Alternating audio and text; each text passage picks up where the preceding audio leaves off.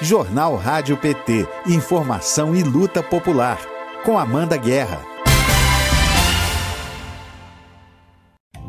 Modo petista de legislar.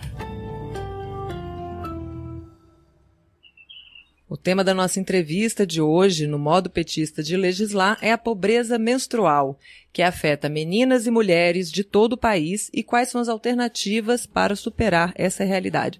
Eu converso agora com a deputada federal pelo PT de Pernambuco, Marília Arraes. Muito bom dia, deputada. Seja bem-vinda ao Jornal Rádio PT. Bom dia, bom dia a todos que estão nos assistindo, que estão nos ouvindo. É uma alegria conversar com vocês principalmente depois de um dia é, crítico né, para o Brasil. Estava escutando agora há pouco o líder é, dar a sua opinião.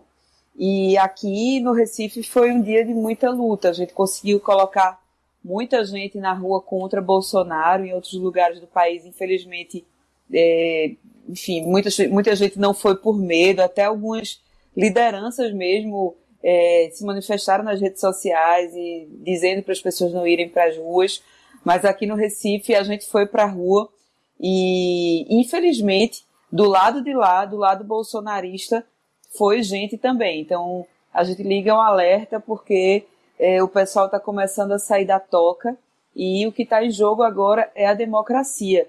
A gente sempre tem que ressaltar o que o presidente Lula diz, que não é uma disputa entre dois extremos, é uma disputa entre a democracia, a defesa da democracia e o ataque a democracia. Então, no dia de hoje a gente conversar e principalmente sobre um tema, né, como que é tão relevante para as mulheres e que uma votação que foi tão importante eh, nos últimos anos, né, comparada com o que houve de retrocesso nos últimos anos para nós mulheres, é muito bom estar aqui com vocês.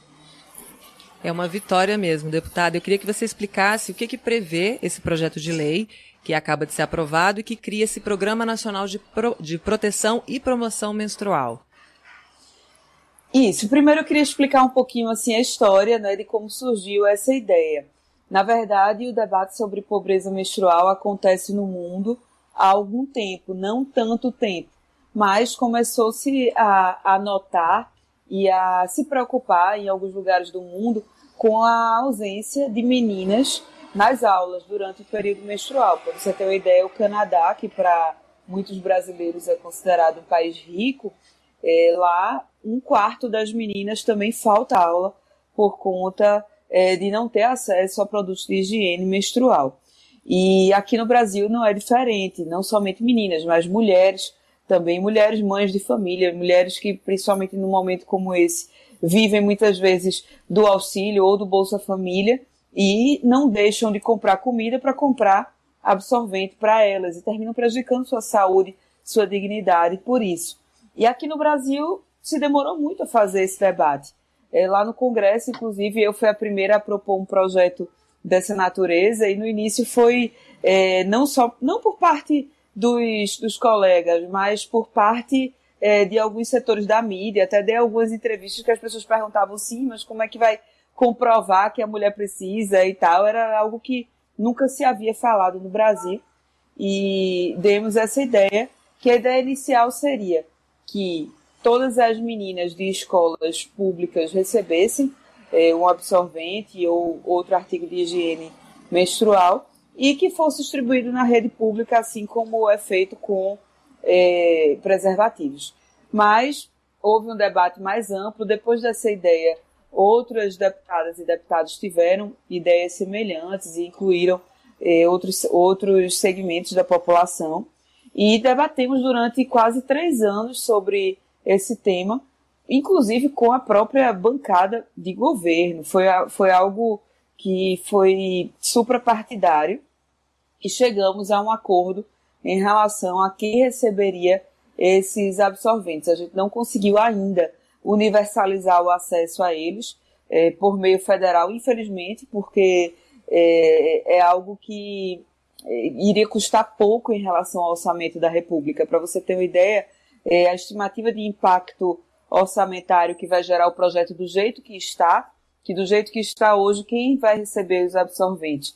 Meninas das escolas públicas a partir do quarto ano e a partir de 11 anos de idade é, que estão inscritas no CAD único, de famílias inscritas no CAD único.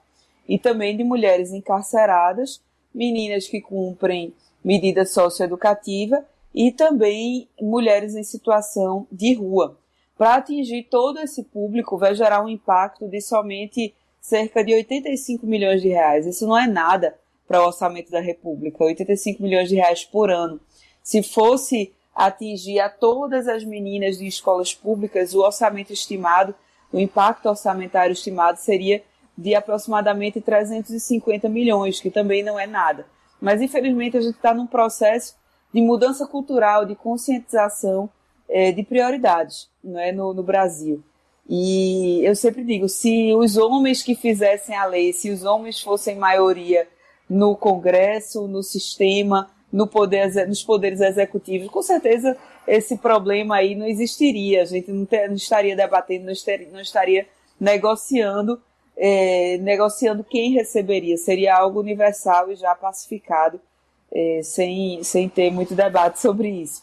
Então, conseguimos chegar a esse, a esse afunilar para esse público e com a certeza de que com o tempo a gente vai conseguir é, aumentar e abranger para que todas as mulheres recebam os seus absorventes ou artigos de higiene menstrual de uma maneira geral, inclusive dando prioridade a, a artigos reutilizáveis, recicláveis, sustentáveis que é, são utilizados no momento, né? Está cada vez mais sendo utilizado, que também leva a uma mudança cultural, inclusive pelo fato de a mulher conhecer, não conhecer o próprio corpo, isso aí não é um problema uhum. somente da mulher no Brasil, mas no mundo inteiro.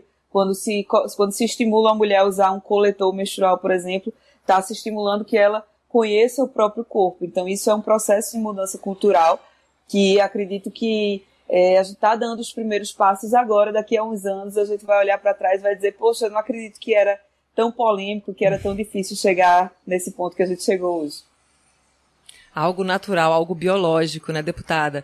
A jornalista e escritora Nana Queiroz é autora do livro Presos que Menstruam, e ela relata que os mesmos kits de higiene entregues em penitenciárias masculinas são entregues em unidades com mulheres. As mulheres usam pelo menos o dobro de papel higiênico que os homens e precisam também de, absor de absorventes. Esse tipo de conduta não é por acaso, né, deputada? Seria uma punição extra tratar as mulheres privadas de liberdade dessa maneira? Sem dúvida, mesmo que não seja conscientemente intencional, é uma forma, assim, de, de dar essa punição extra às mulheres. Aliás, as mulheres encarceradas é, vivem diversas outras punições, desde a separação dos seus filhos, não é? é inclusive, se você considerar a grande parte das mulheres que está ali está porque estava participando de atividades criminosas junto com, com companheiros, então, sem dúvida, é uma situação bastante difícil. Foi polêmico se, se inserir essa, essa, enfim, essa categoria, esse, esse segmento no projeto, teve resistência de, por parte de alguns setores, mas foi uma exigência da bancada feminina, é, de todas, to as mulheres do PT, das mulheres de todos os partidos, que as mulheres encarceradas fossem contempladas nesse projeto. Porque a gente sabe que, além do encarceramento, há outras punições que as mulheres sofrem por estarem ali. Exatamente. Para quem está chegando agora, eu estou conversando com a deputada federal Marília Arraes, autora do projeto de lei, já aprovado pela Câmara, que prevê a criação de programa destinado à proteção e promoção da saúde menstrual. Que o tema, né, pobreza menstrual, quando você falou no começo, é, tá, é, recente o debate no Brasil e como o Fernando Brasil falou, as famílias estão endividadas para comprar comida. Então esses itens de higiene, eles vão ficando para segundo, terceiro plano. Então essas meninas, essas mulheres são privadas de uma série de atividades. E a gente falou, né, uma em cada quatro estudantes no Brasil já deixou de ir para a escola por conta da menstruação, por não ter absorvente. Então, o impacto disso também na vida é, estudantil e profissional dessas mulheres, deputada, como é que fica?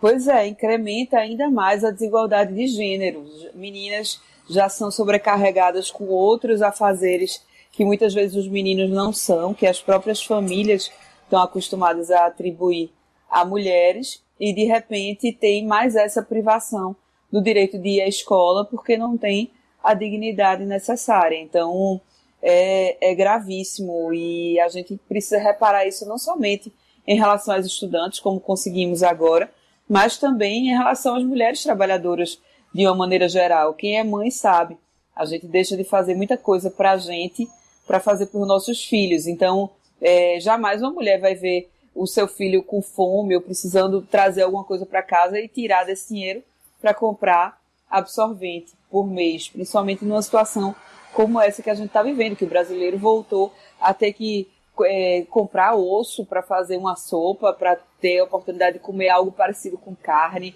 é, de comer arroz quebrado, esses, esses, esse tipo de comida que a gente não via mais vendendo no Brasil, que não tinha mais público, porque a gente tinha conseguido sair do mapa da fome e infelizmente está voltando. Então, que dirá a dignidade das mulheres? Até porque quando a gente vê que é, como dizia Simone de Beauvoir, a primeira crise política, econômica, religiosa, os primeiros direitos a serem atingidos são os das mulheres. Então é algo que a gente precisa conquistar e manter essa conquista, não achar que já está tudo resolvido. É, nunca, nunca se pode descansar, né? O João Ricardo Roque manda uma mensagem aqui para você dizendo que legal será o dia em que você é, recepcionar Lula pelas ruas do Recife ao som de Anunciação com o seu Valença e todos os sinos badalarem com o sinal desse encontro histórico em homenagem a Miguel Arraes. A gente tem aqui o público participando muito. Deputada, para explicar agora, para a gente finalizar, após essa aprovação na Câmara, quais são os próximos passos para o PL, para ele virar realidade? O projeto está para ser votado no Senado, inclusive é, o Senado não vai ter atividade essa semana, mas na próxima semana já vou ter reuniões com, com alguns senadores. A senadora Zenaide, do Rio Grande do Norte, vai, é, vai ser a relatora de, do projeto e vamos nos reunir com a bancada do PT no Senado e com, com demais lideranças, com o próprio presidente do Senado, para que priorize esse projeto, até porque na Câmara foi um consenso, foi a votação por unanimidade, e a gente quer colocar em prática o mais rápido possível. Antes da, da votação, a vice-liderança do governo esteve presente nas, nas conversas e, é, enfim, sinalizou que iria, que estariam de acordo e que o projeto seria sancionado. Então, a gente quer agilizar, fazer o máximo de articulação possível para que o projeto seja logo sancionado e vá é, e seja colocado em prática para que as meninas possam ter esse direito e a gente possa começar a lutar por outros direitos mais. Sair de algo tão básico, né, deputado, e tão necessário. Eu agradeço muito a sua primeira participação aqui no jornal. Esperamos você mais vezes aqui. Um bom dia e obrigada.